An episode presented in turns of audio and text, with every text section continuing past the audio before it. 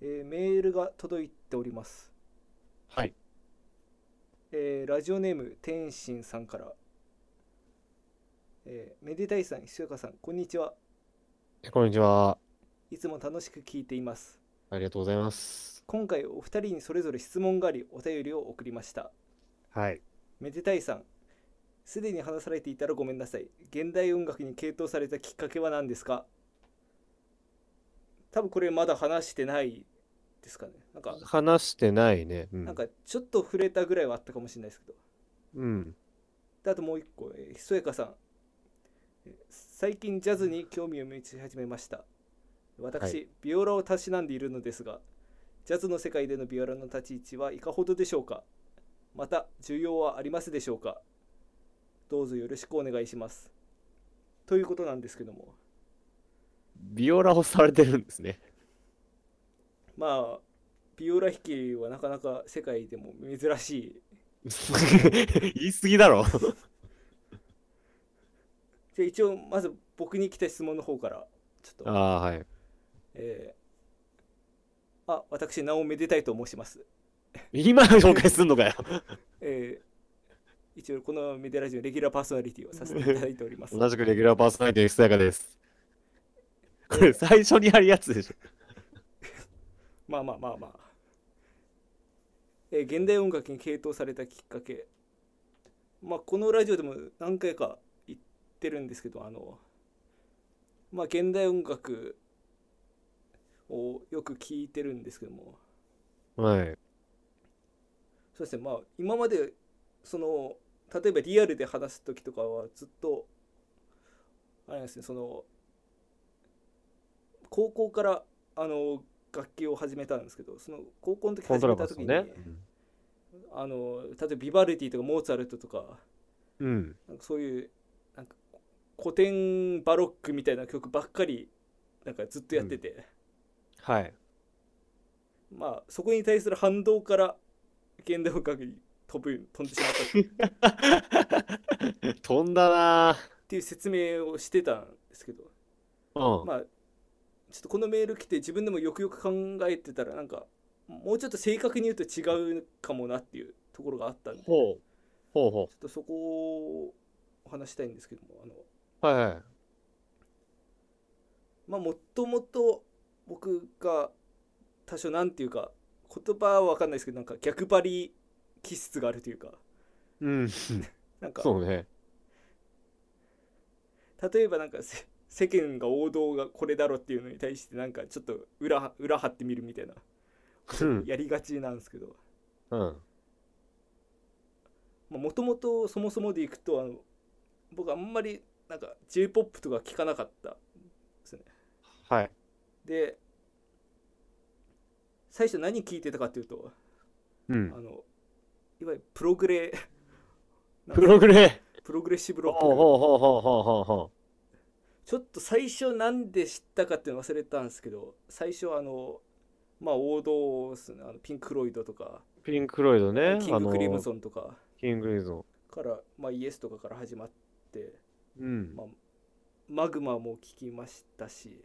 うん。まあ、そういう本当に最初にあの放題でいくと21世紀の精神異常者えああ。ー21センチュリースクイ・ソーツマン見てあれ聞いた時になんかもうなんかバットで頭ぶん殴られてるの衝撃受けまして はいはいはい。もう音楽で受けるそう一そうそう般的な衝撃。もうまず なんで78分もあるんだって話のところから始まって曲がね、曲がそもそでなんまあギターのフレーズして割と特徴的なところあるけどなん曲こう歌としてなんていうかなメロディーみたいなところはなんかないみたいなのとかも、も。うん。当時そのなんテレビとかで流れてる曲しか知らなかった「めでたい少年」は衝撃を受けましてそうね。僕もどれだったっけなキング・クリムゾンの宮殿だっけああ、まあ、まあ、有名あだわの有名なジャケのやつ。だっけキングクリムゾンだっけ他なんだっけちょっと待って、バンド。えーピンク・ロイドとかあー、あのプリズム光ってるやつ。ジャケットで覚えるタイプなんですねジャケットで覚えるタイプ。それで言ったらなんかあのイエスのなんか緑色のやつとか あ、そうそうそうそうそうそう。まあいろいろありますけどなんか、それ、そう有名どころは少なくとも聞こうと思って。うんまあれね、イエスとかは、あの、ラウンドアバウトがジョジョの、あの、主題歌に使われたりとか。まあそうですねうん。まあジョジョっていくとまあキング・クリムゾンって言ったらそれこそスタンドとして出ますしっそうね、そうね。ていうまあそういうベースがあってうん。であれなんですよあのその高校に入ってでまあ、うん。まあ、さっき言った通りもう最初はもう古典とかバロックとかずっとやってきて、うん。まあ、別にそれでもなんか特になんかあんまりそういうクラシックを知らずにはそういう楽器始めたものでなんかうんあ。なんかこんなもんかって感じでずっとやってたんですけどうん。ちょっとこれ言うと若干見バレするかもしれないですけどはい。あのなんか吹奏楽と同じでいわゆるなんか管管弦楽というか器楽的な方でもなんかその県都道府県の選抜を決めるみたいなのがあるあるんですよねはいはいはいはい。今あるのか分かんないけど当時はあってうん。でまあ我々はそれになんかもういわゆるドクラシックな曲うん。まあそこまで行っちゃうと本当にとコミュニティが特定されちゃうんで言わないんですけどうん。まあ普通の曲を携えていったところ弦楽アンサンブルでね。まあそうですあ、ね弦楽合奏でね。弦楽合奏のまあ普通になんか曲携えていったとこうん。まうん合ってたら申し訳ないけど、まあ、弦セレ、弦セレとか、そういう曲持ってったわけろどあ。まあそういうことですねまあと原セレまあそうですねまあ違うけどまあそういう感じの曲ですねそうそうそうそうそう。そしたらそしたらですよはい。まあいろんな高校が出てたんですけどまあうん。あのまあギターギター系のところもあったりとかまあいろいろあったんだけどはいはい、ギター合奏ね。そうそうそう、ん。ただその我々と同じ弦楽合奏のとあるうん。うん。高校の団体が、うん。あの芥川康のトリプティークをいややってたーわけ芥川康史すげえあれ聞いた時にもうさっきのキングクリムゾンと一緒ですよねもうあ頭ぶん殴られたような衝撃受 けて攻めてるなー高校生そはあ。ういやもう僕はめちゃくちゃ感動してあうんれすげえと思ってすげえ曲もあるんだなと思ってうたんだなんかあんまりその自分の周りというか同じ高校の人とかはなんかやっぱりなんかああいうああいう曲よりもっとなんかちゃんと理にかなってる方がいいよみたいなこと言う人もいたけど うん。まあ僕はもうああなんかすすげえと思ってはいはいはい。まあそんな現代現代音楽っていうほどそのではないけどまあ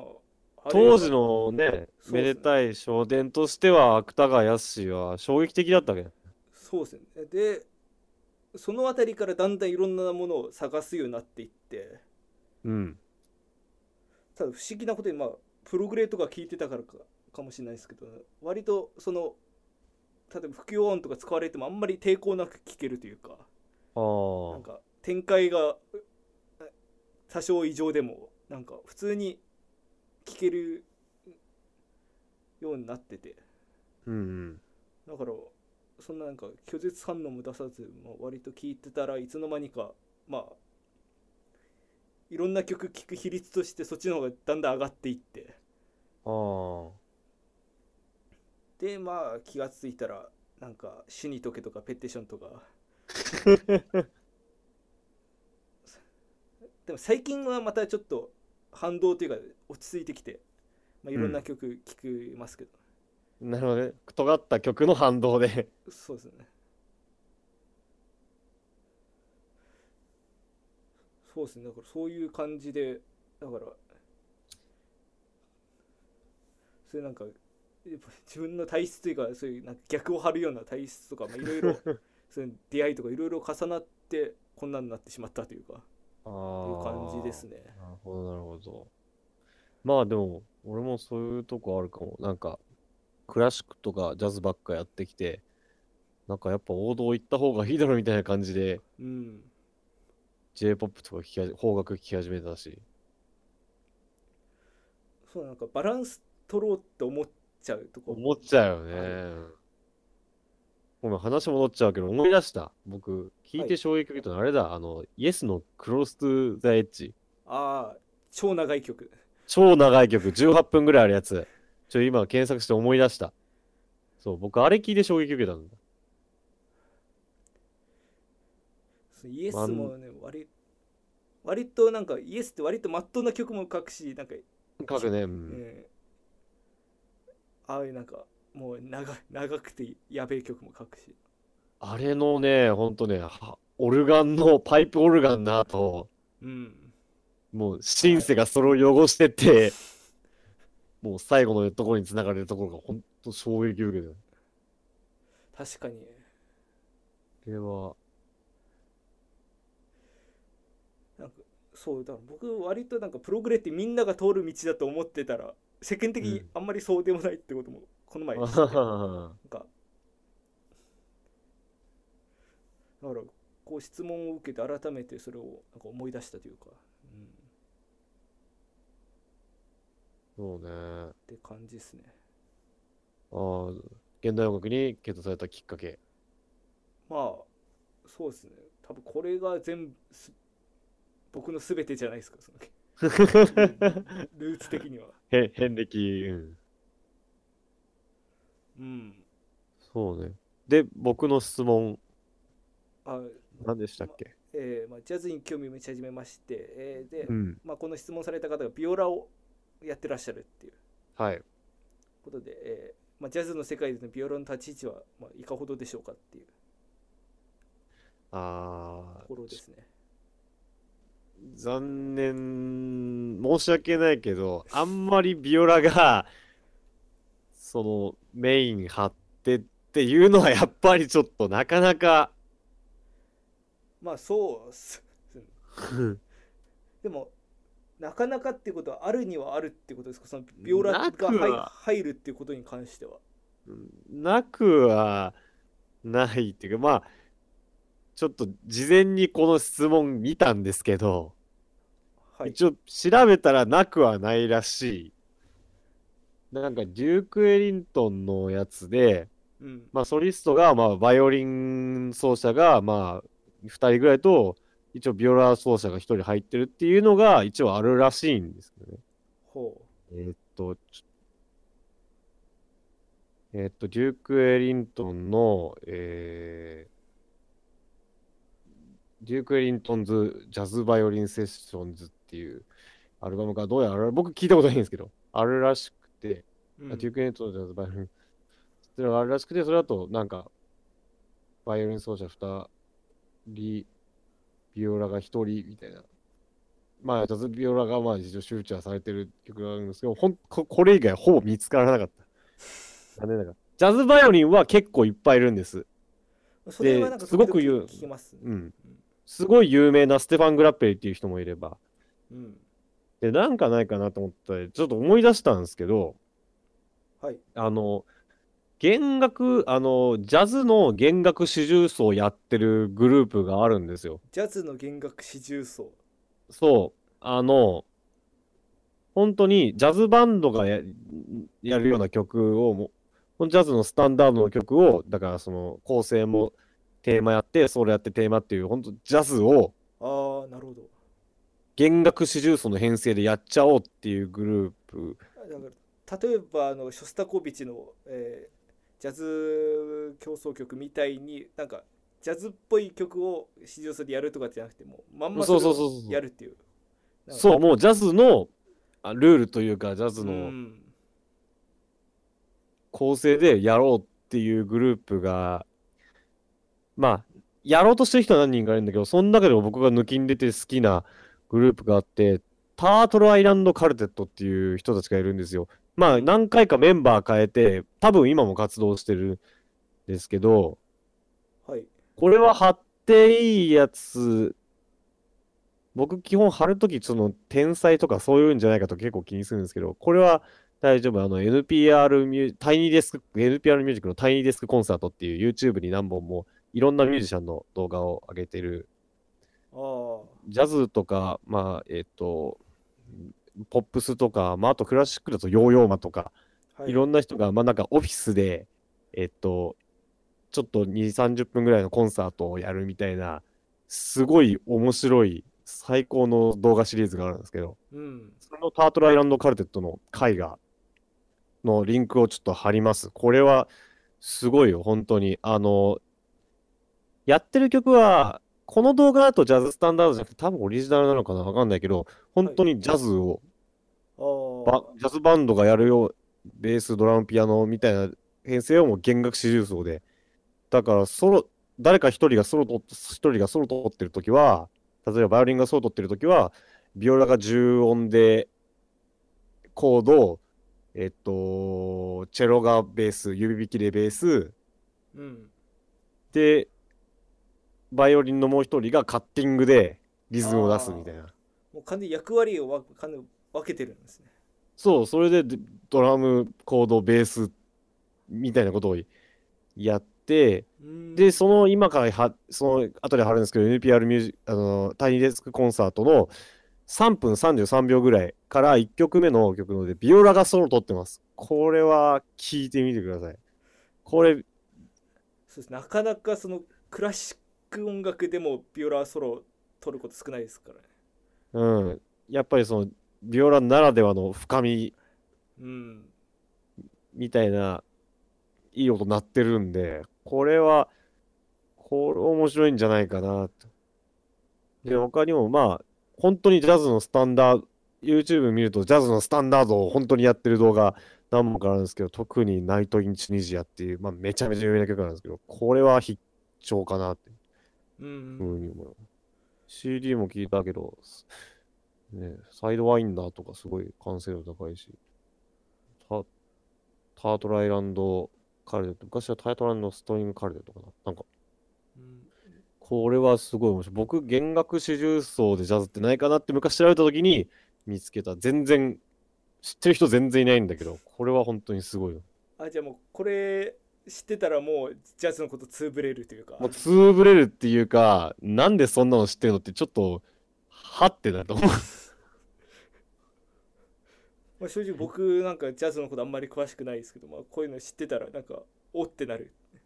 あのー、もう逆張りも逆張り。逆張りって言われると聞きたくなっちゃう単純だな。というわけで、なんかジャズのビオラの立ち位置は、なはいまあ、押して測るべしというか、 まあ自分から居場所を探せばまあ需要もあるしまあ、あの、クラシックとそんなに変わらないけど、でも、探せば、ある。やっぱりビオラって結局で、元も子もないけど、これ言っちゃうけど、やっぱりアンサンブル光る楽器だよね。確かにこうソロをかき鳴らすとかっていうよりもうん。そういう楽器って少なからずあると思うよ。悪い意味じゃなくて、アンサンブルで輝く楽器ってやっぱりある。まあ確かにそのビオラにソロを張らせるその明らかな理由っていうのをつけるのがなかなか難し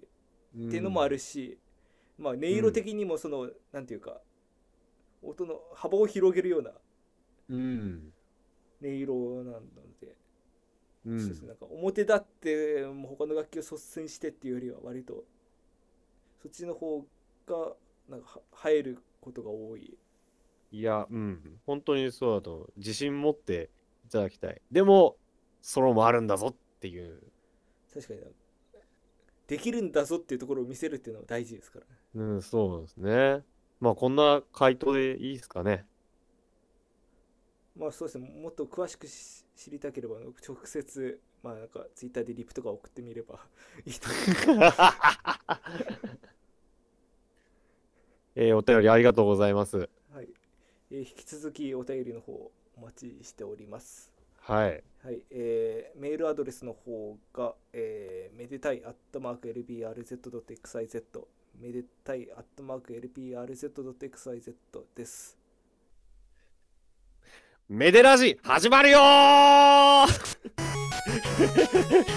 今なんすかちょっと待って、オープニング流れてないから。ああ、確かに。トリッキーな始まり方する。こういうことになっちゃうんです。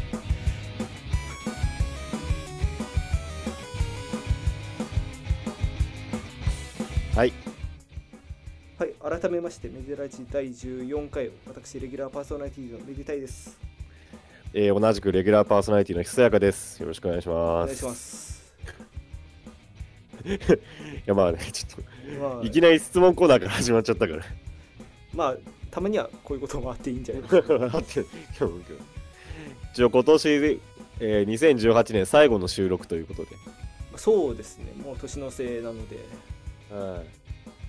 まあ、まあ月並みな質問ですけど今年1年選手どんな年でしたか月並みですね。月並みもいいとこだよねそうですね。まあちょっと、まあいろいろ環境が変わったっていうのも個人的にはあって、ああはいはいまあそれきっかけでこういうラジオを始めたりとか、まあいろいろ他にもまあいろいろやることが増えたりっていう感じなんで、なんかやらなきゃってなっちゃったねまあそうですね、ちょっと、まあいろいろあって、ひと一人でなんかじっとしてる時間が増えたので、なんか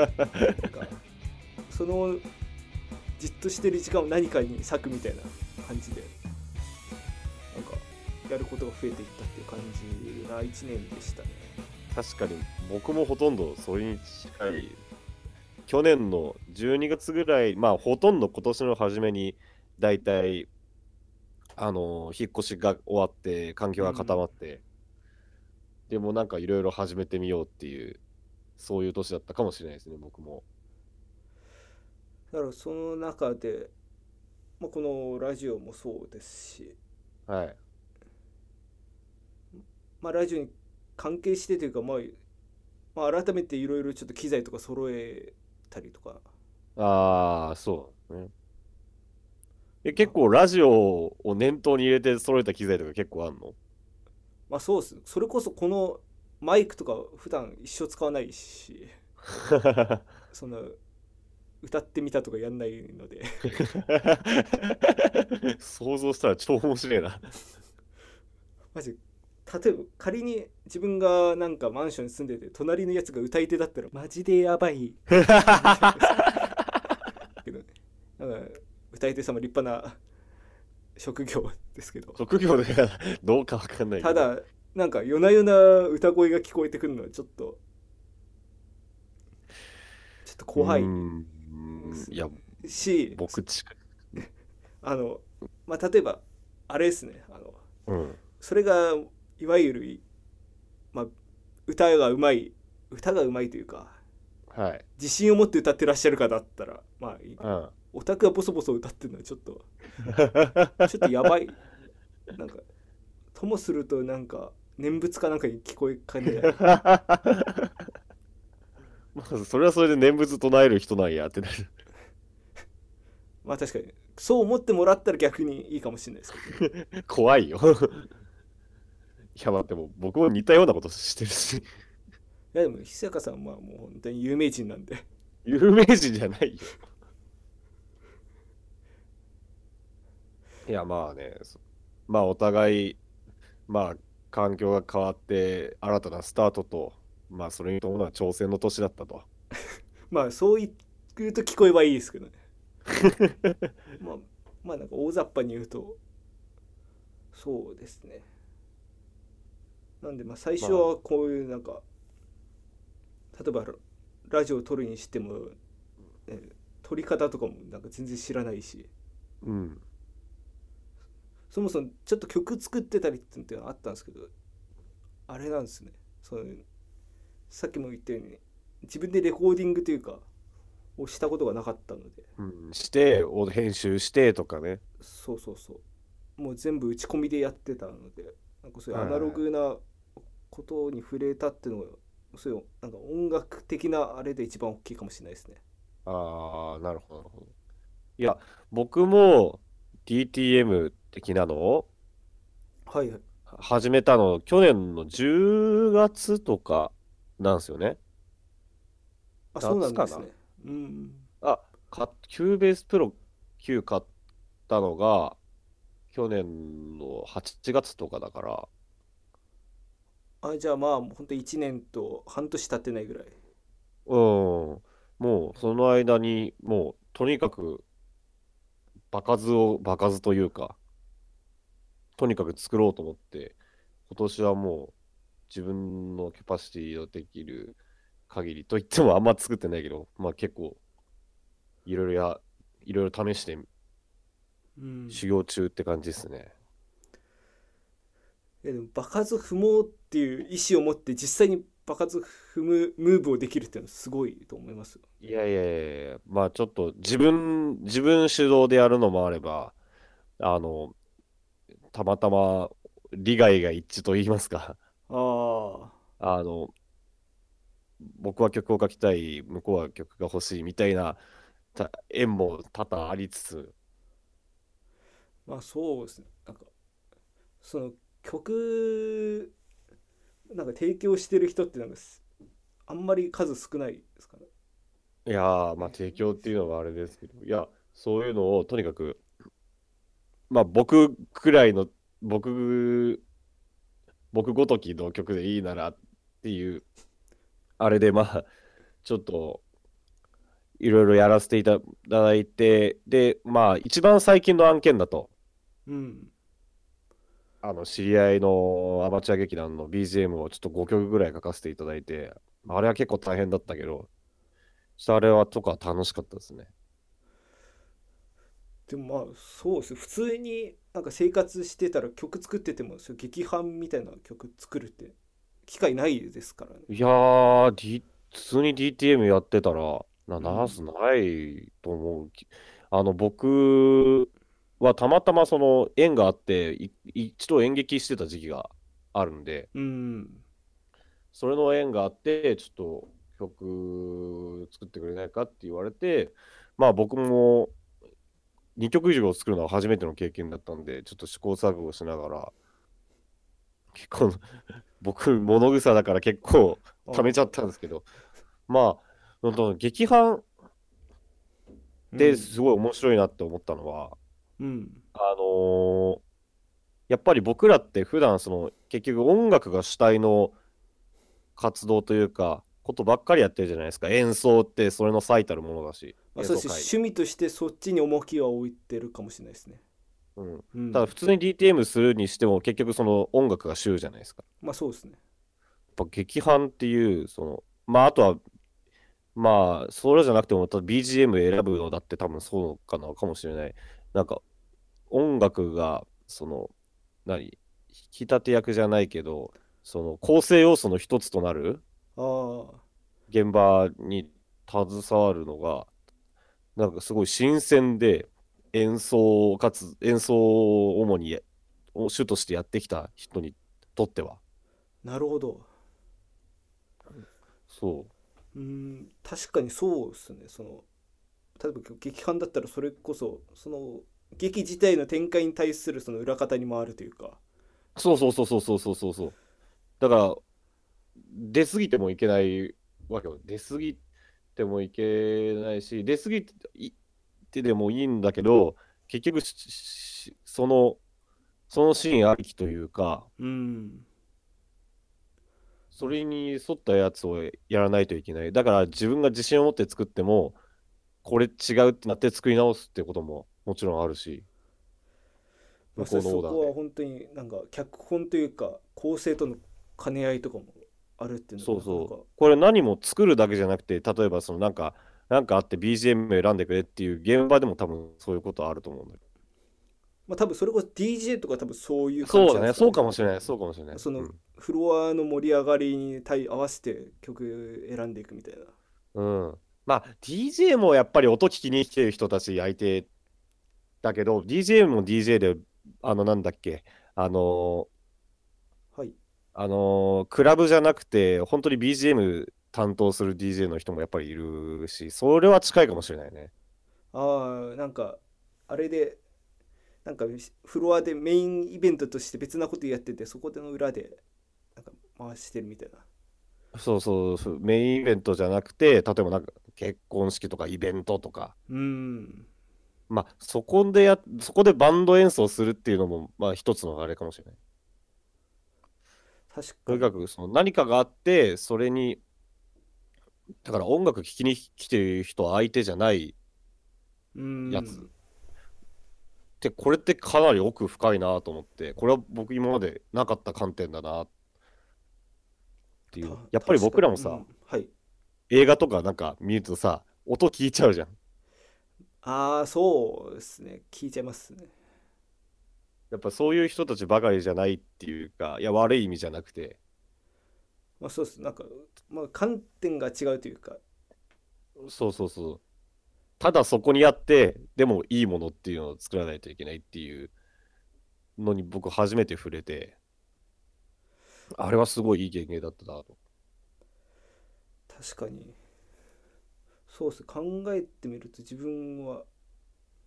あのそれこそ劇伴で演奏とかもしてる人もいらっしゃるからそういうこともあればはいよはいはいかったん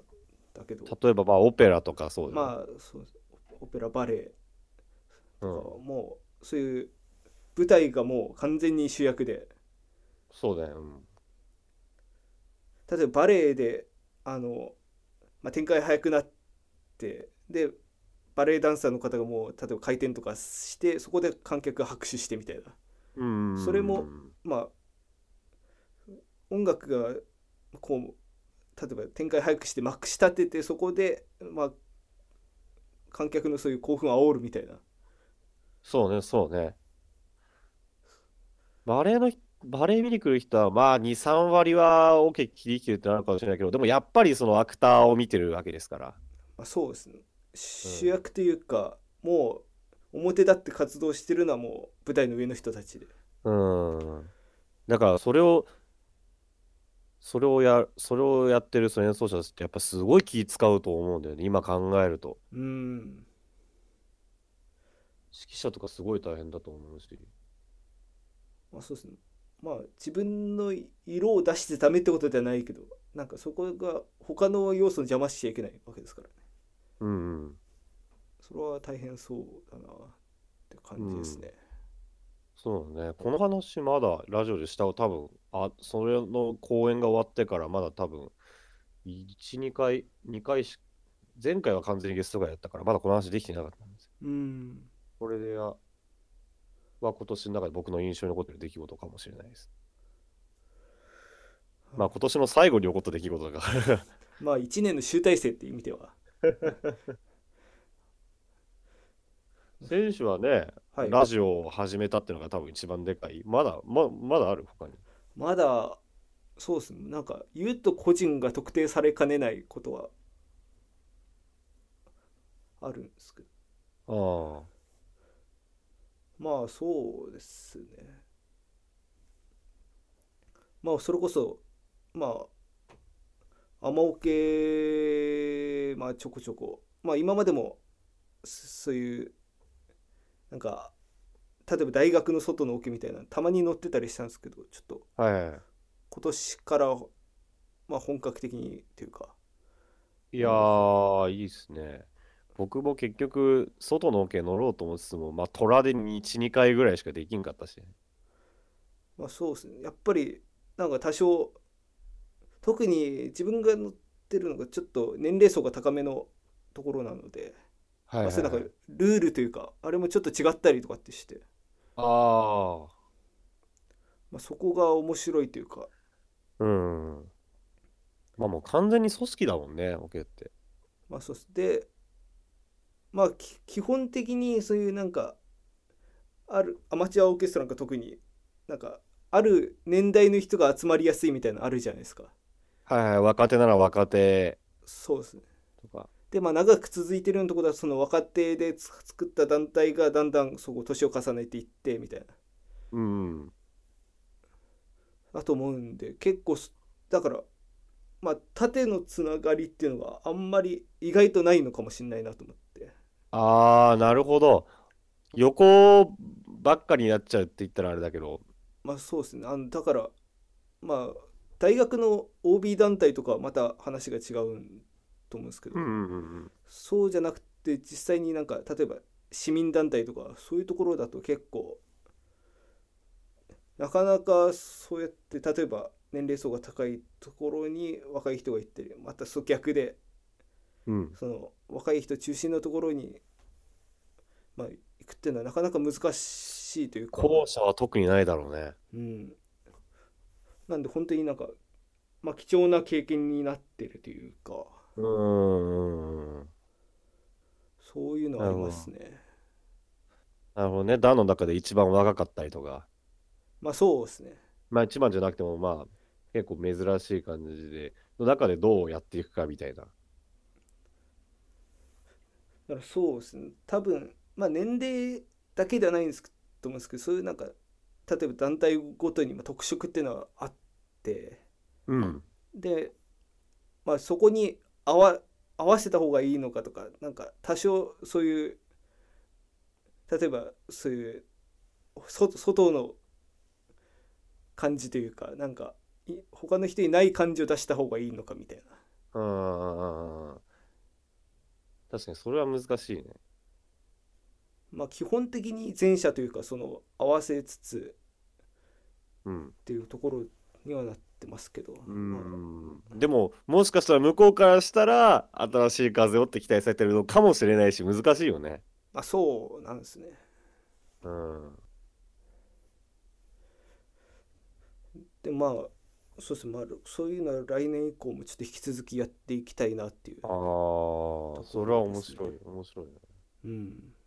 は、俺書き買ったわ、そういえ ば。そうそれが一番いや確かでかい可能性もあるに。確かに。こっち一番 だわ。でもまあ、あんま使ってないんで。で まあ、も BTM には使ったけど。でもあるそれこそ来年以降どんどんその幅を広げていくというかいや、ちょっとそれはもう完全にこれからやっちゃうよね。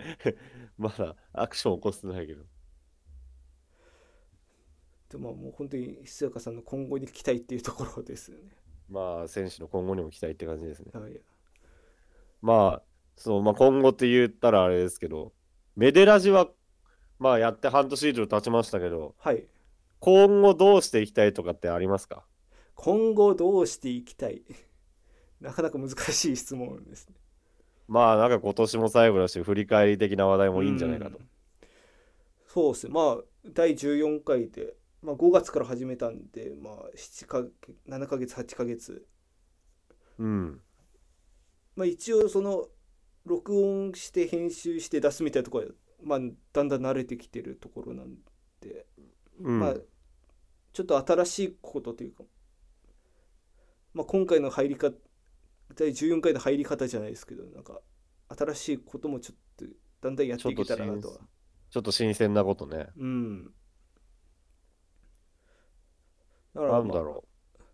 まあ、そのゲストを呼んでお話しさせていただくっていうのは、まあ、今後も、まあ、いろんな方お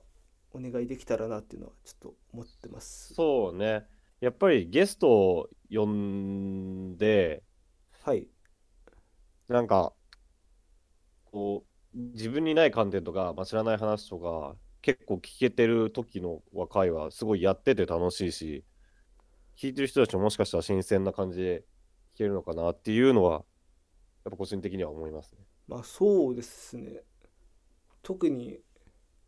まあ、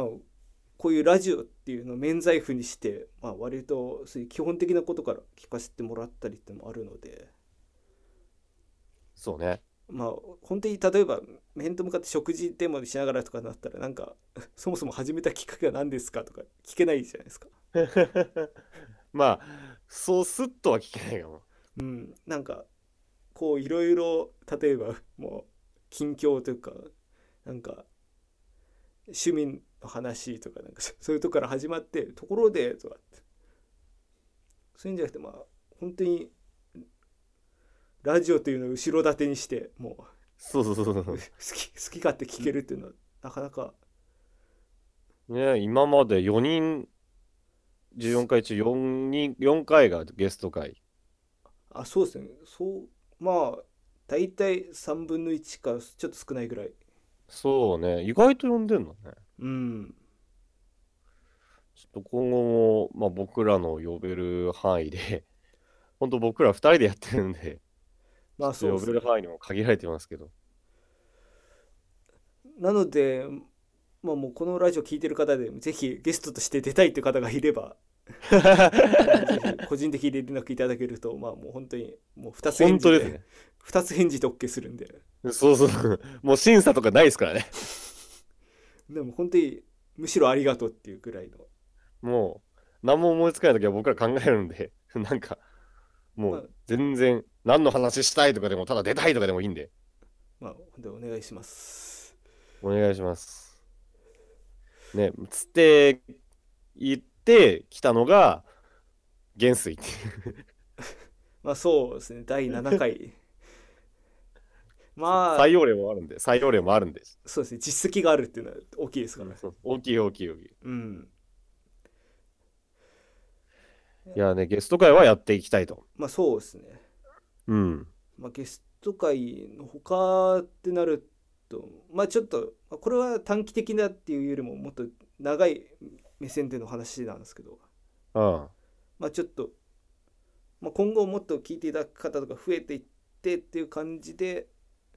まあ、そしたらなんか例えばイベントとかも、イベント。まあ、例えば、まあ、おオンラインで生配信でああ、生放送ね生。放送で出すっていうのもあるのかなっていう確かに生放送はまだやってないね。そうですね今例えば何人、まうあん、さすがに生放送やるときは、やっぱ告知しといて。まあそうですねなんか何日の何時からやりますみたいなうんうんで、まあ、例えばツイッターとか拾ってやるみたいなまうん。あうん本当になんかいろんな方やってらっしゃいますからそういうことはまあそうね。どのぐらい需要あるかわかんないけど、ちょっと、生配信はやったことないね。うん。そうですねでまあ他のポッドキャストとか聞いてると例えばそれまあ普段から生で配信配信してて、まあ、それをアーカイブするときにまあ多少編集して切って、えー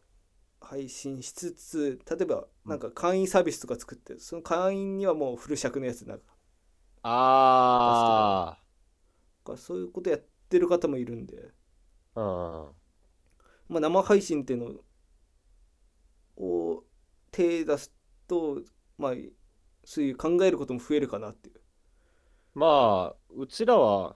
アーカイブを普通の回として出すのもなしではないしね。だからたまにそういうなんか特別会があってもいいのかなっていうああ、まあそうね。考えてるのとまあそれは例えばオンラインで配信してだけど、うん。まあ、これはちょっとなんか言ってしまうと僕の心から出た意見ではないんですけど。はい。ちょっと、とある方、とある方というか、とある界隈から、はい。あの、公開収録はやらないのかっていう。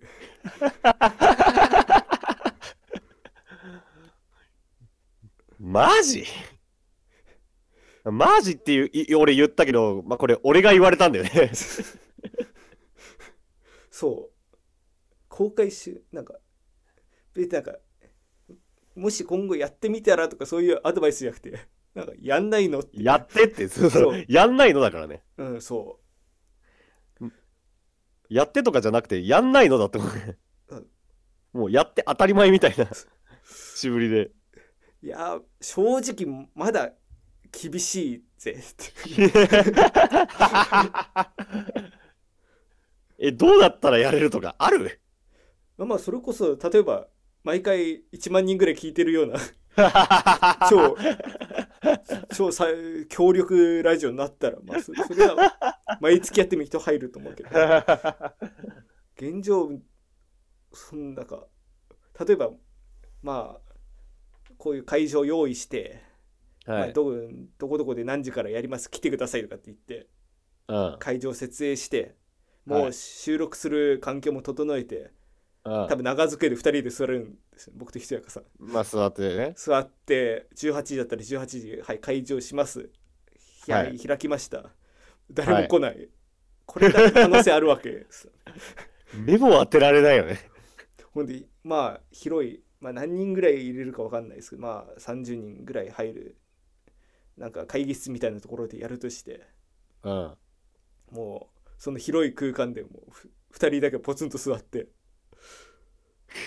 もうゲストもいないゲストも観客もいないからもうふふ通常放送をするただ広い部屋でワンワン響く中で。これ以上虚しいことないですからね嬉しいことないね。だからうん本当になんか例えば生配信とかだったらもうか最悪ゼロでもまあいいじゃないですかそうね、今と同じ形で多分やればいいだけだもんね。なんだら生配信したという事実をなくせばもそうそうそうそう、これはもう収録ですみたいな言い張れば。うそうだけど場所用意しちゃったらもう後戻りできないですからねまあね、うん予約制とかにする ああなんかあらかじめメール送ってくださいみたいなみたいな。めなんか10人以上集まったら開催しますみたい ななんかクラウドファンディング的にそういうのもありかもしれないですねまあ出資っていうわけではないけどまあいけるって人がある程度超えたらやりますみたいな まあね、いやーでも公開収録するとしてなんか何するんですかねふ普通は何やってるもんなんだろなんかあのう逆に。ふ普通割と公開収録ってネットラジオはやってないようなイメージがあってあうのん。あ普通に民放のなんかそれこそ昼のラジオとかでやってるイメージあ。でそういう時はい割となんだろうあらかじめそういう来ていただいた方に例えばなんか質問とかを紙に書いてもらって出しといてもらってそれを、はい。まあ、本番中にまあ質問に答えるとかうん多分紙ランダムに引いてうん。とかまあこう手挙げてもらうアンケート取ったりとかはいはいはいはい。そういうなんか、まあ、疑似的な双方向完全そにうなんかね一対一喋るみたいなわけじゃないけど、まあ、意見を取り入れながら進めるみたいなどうするなんか手挙げてもらうやつで、あのー、北の3人とかだった。 3人だったらまだいいじゃないですか1人とかだっ たらメモ当てられない。もう1か0ですもう直接聞いた方が 早いよね。なんなら上がってもらった方が 早いですだ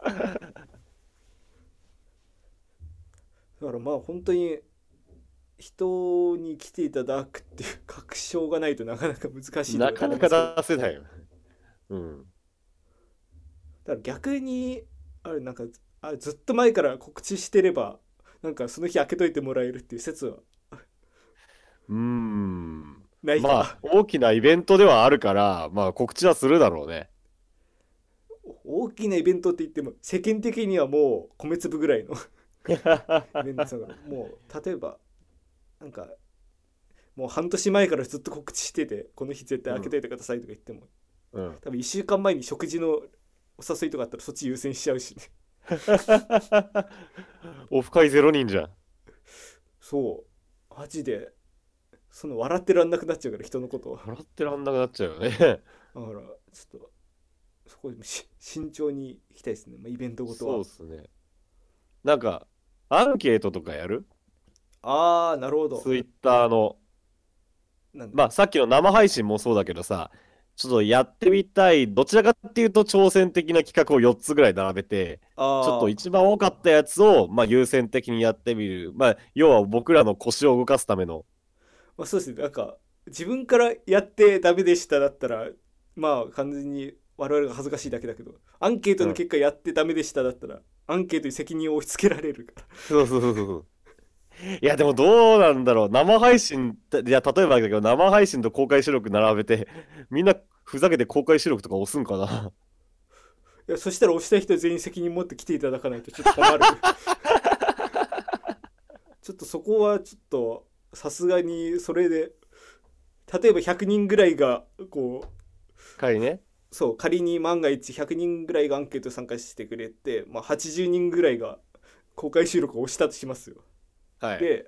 まあ80人も来てくれるんだからと思ってまあちょっとでかいなんか 小ホールみたいなとこ 取ってそこにまあ舞台上に長机並べてそこにもう釣りマイクとか やったりして釣りバイク。それで18時会場ドンでゼロ だったのマジで想像するだけで怖いからねいや、恐ろしいね。本当に俺ら、どんだけ人来ないこと恐れてんだ。本当に釣りマイクがずっとなんか隣の部屋の空調の音とか拾いってそうあのそうなるのが怖いからちょっとまあまあさすがにそのアンケートに全責任ふっかけるとかっていうわけではなくまあどのぐらい需要あるかの調査ね。まあそうですねほんなんか誰からもソース感されることやってもしょうがないんでまあ確かにです。あそ生放送くらいはね、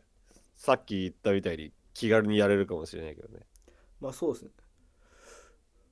でなんかアンケートで、まあ、さっき4つ候補を並べるっつって言ってましたけどまうあん公開収録生配信とあと2つなんかあります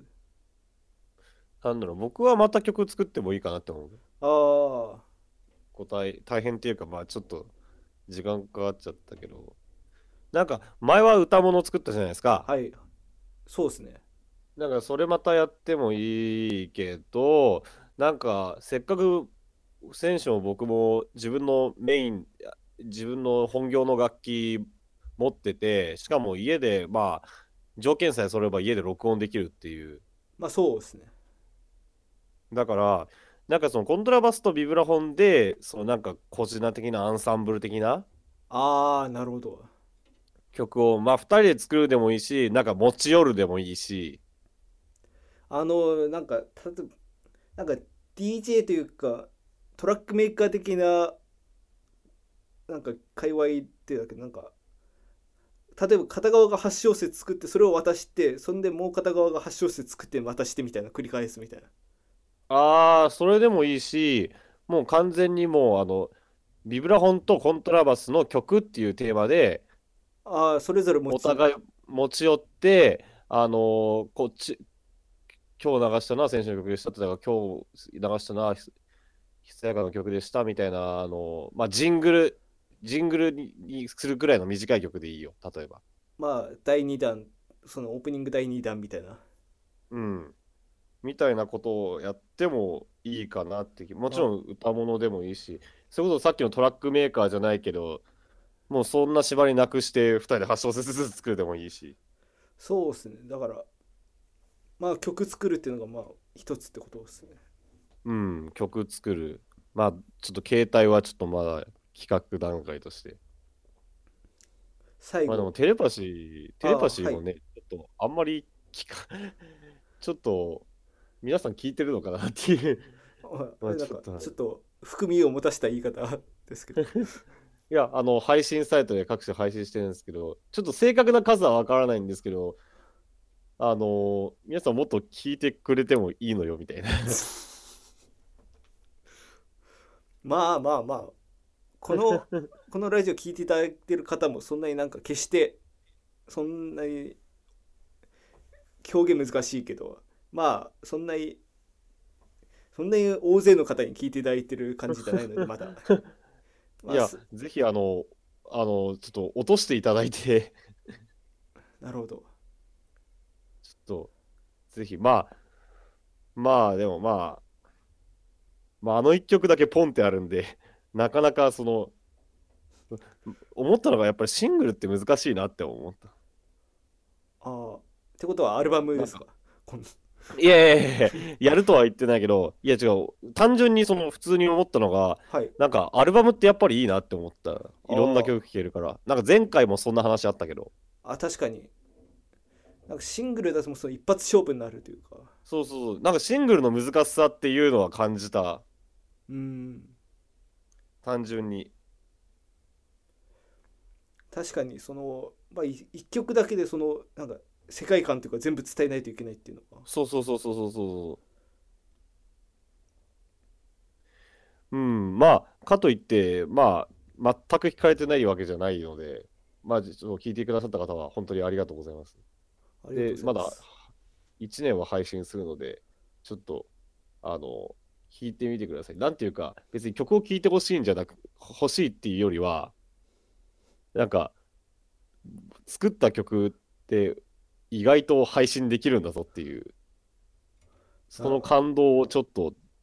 できるだけ共有したい。確かにそうですねなんか昔だったらそれこそ自分で曲作っても自分のホームページにアップロードした組ぐらいのそうそうことそだうったそのうがそうもそうすそう手続きというか登録すればもう各種サイトで配信できるっていうのはそう、なんか、その感動のほ曲を聴いてほしいっていうよりは、僕はその感動を伝えたいっていうのが結構ある。なるほどねうん。確かになんで、ちょっと一回うん足を運ぶだけでも、じゃあそうっすねまあいとりあえず一回アクセスだけしてもらってっていうはい、ちょっなんと、かあ本当に配信されとるやんっていうのをちょっと確かめてもそうですねら。えると、まあ、まあ、そう、ちょっと横道にそれましたけど、まあ、曲を作るっていうのがまた一つ。でまあ3つですね四つ目あるか あれじゃないですかロケ再 びでも前回はなんか正直あんまりロロケである意味がないというかまあ普通そうにねなんかうるうるさい渋谷を歩いただけだったんで歩いて喋っただけなんで。例えば例えばだけどあの、うんなんだろうなんかまあ音楽イベントとか行って、まあそのい入る時になんかあこんな感じですねみたいな言ったりとかあさすがにあ、中でお話聞くみたいなことはできないと思うけどまあ入ってみてどうだったみたいなことをなんかそ外でもう出てすぐに言うみたいな。体験を主軸に置く感じね。まあそうですね。だから音楽イベントっていうのはまあちょっと幅広いけど、まあ、例えばなんか幕張メッセとかでやってるなんかなんか楽器フェスみたいなのでもいいと思いますし、なんかライブイベントでもいいと思いますし、それこそ楽器博物館的な、なんか、いそういうところ行ってみるとかでもいいしね。そうですね。だからそういうなんか割とそういうなんか何かをリリポートするみたいな、うん。なんかそういうロケみたいなのも割となんか実験的かなっていうそうね、それも面白いね。そうですねなんか割とそれこそ YouTuber の方とかはなんかやってらっしゃるじゃないですかうん。ただこの音声だけでっていうのはなかなか世の中いあんまりいないと思うんで難しいけどね、多分。多分まあ我々の能力で伝えきれるかっていうのはいささか不安ではあるけどでもまあそうですね一応個人的にはそれが4つ目なのかなっていううん。じゃあ、それにしてみます、ロケ。 再び。ロロケ2どうします順番これでいいですかえー生配信公開収録えーうん。楽曲制作ロケ再びなんかえあのツイッターのアンケートってなんか順番とかなんか大事そうじゃないですかあー、なるほどね。あのなんか前誰か別になんか正確な統計があるわけじゃないですけどなんか全く同じ項目を4つ並べてどれかクリックしてくださいみたいなアンケートされてた時にうなんん。か一番上と一番下がなんか一番クリックされてたみたいなほうほうほうほうほなんかそういうのがあってで、まあ、自分もちょっととある事情からなんか東西南北でアンケート取ったりとかすることあるんですけどちう。ょっと一体何のことやろうな。なんか東西南北に4つ並べそれもなんか割と一番上と一番下が一番最初に伸びてきてるみたいなあ、そうなんだ。だからあぶでだから僕東北東北というか北東の方行かされることが多い もういくつしちゃってるね。だからこいつアンケート取って、出たとこ行ってるなってなっちゃう。だからそうなんですよだからそういうなんか順番とか考えないと例えばあの公開収録一番上に置いといちゃうとなんうかん別に本気でやってほしいわけじゃないけど、一番上だからっていう理由で押す人が いかねえなそれが危ねえな。そうそうそうだからまあじゃあちょっとなんかあとでランダムで適当に決めときますあ、はいそれは。結局 ね。はい。なんか恣意的に操作しても仕方ないと思うんでまあ、そうね。じゃあ、ちょっと、見かけたら、うんまあ、遊びハムでポチって。遊びハムっていうか、ちょっとそう一番出たもの、出たものを参考に僕らちょっと、じゃあ次何々やるか、みたいな感じになるとあそうだと思う。まあ、必ずやることを保証するものではないけもど、のではないです。参考にするだけの。ただまあそそのう多需分要あるん、んあるんだっていうのをね、確かめたい。多分配信この第14回配信してからまあ半日後ぐらいに撮り始めて1週間ぐらい期間を置いて、って感じにすると思うんでお願いします、はい。お願いします。そうね、生放送とかもね、携帯もまだ決めてないしね、こういうふうに本放送としてやるのもいいし、なんかあの、ゲリラ的に、もう本当にその場限りのああやつを予告なしにやったりとかも。確かになんかそういうのそういうの多少憧れがあるななんかうん。そうねそれはありかもね、それはありかもね。 うんいやまあゲリラでやって一人も聞いてこなかったらマジで恥ずかしいだけだけどいやもうそれは隠せるから。あ確かにやってませんでしたよっていや、やっててもいいんだけど、何人とは別に言わない。 あなんか同時視聴者数出ないようにしそうそうそうそうそう。でいや自分であらかじめ考えといた反響みたいなの読み上げて「ああ結 構来てますね」とかだっせーそれこそ売れない歌い手みたいなもうマンション隣の人がなんかまあなん面か白いまた一人なんかブツブツ言ってるよ もう続いてるよって。まあ そうですねちょっといろいろ考えていきたいなと思いますいろいろ考えていきたいなと思いますので、よろしくお願いします。えー、まあ今週ここまでで、なお便りの方も募集しております。はい、えー、まあ改めてメールアドレスはめでたい @lprz.xyz で、えーは、ツイッターのハッシュタグの方、えー、メデラジ、えー、メデがひらがな、ラジがカタカナで、ええーご意見、ご感想、ご要望お待ちしております。先ほどの企画案もお待ちしておりますので、よろしくお願いします。ゲストの方もお待ちしております。はい、はい。で、今週も、えー曲を流します。えーすラジオの途中で話題になりました。ちょっと僕は劇団に書かせていただいた、えー劇版というか、まあ、劇版何曲か作ったんですけど、はい、ちょっと説明すると、えっと、一曲だけ、ちょっと、ん歌ありの、まあ、キャラソンを作ろうと。キャラソン、そう、ちょっと真面目にふざけた曲作りたいなっていうのが一つあって、っていうのも、その、悪の強いキャラクターが一人いて、うん、なんか、ちょっと概要説明すると、腕はいいけど、気性が荒い料理人なるほど。世紀末っていう名前ののもう本当に出てくるだけで笑い力技で笑いを取る取りに行くタイプのキャラクターがいるんです。名前がもう気合入ってますね。そうそうそうそう世紀末。そういやあの話的にすごい劇の内容はすごいいい話なんだけど、うん、ああのちょちょっとコメディリリーフというかあそういうキャラクターがいてこいつにだけなんか他のキャラクターにはなんか普通に普通の BGM ついてるけどこいつにだけなんか真面目に作ったキャラソン 流れてたらめちゃめちゃ面白いなっていう話になってーまあ、確かにね個性的なキャラクターに個性的な登場のさせ方みたいそうそうそうそう。 こいつにだけ歌ついてるんかいっていうな、うんのをちょっと演出したくて、ちょっと作ってみた、えー曲でございます。ギター、ギターとベースは、まあ、えー知り合いに弾いてもらって、で、まあ、僭越ながら歌わせていただいて、えー作った曲を、えー今週流させていただきたいと思います。世紀末のテーマです。えーはい、お聴きください。はいえー、イエラジ第14回今回もごしご視聴いただきありがとうございました、えありがとうございました。ーはいということで私レギュラーパーソナリティのインデタイトあえーレギュラーパーソナリティのひそやかでした。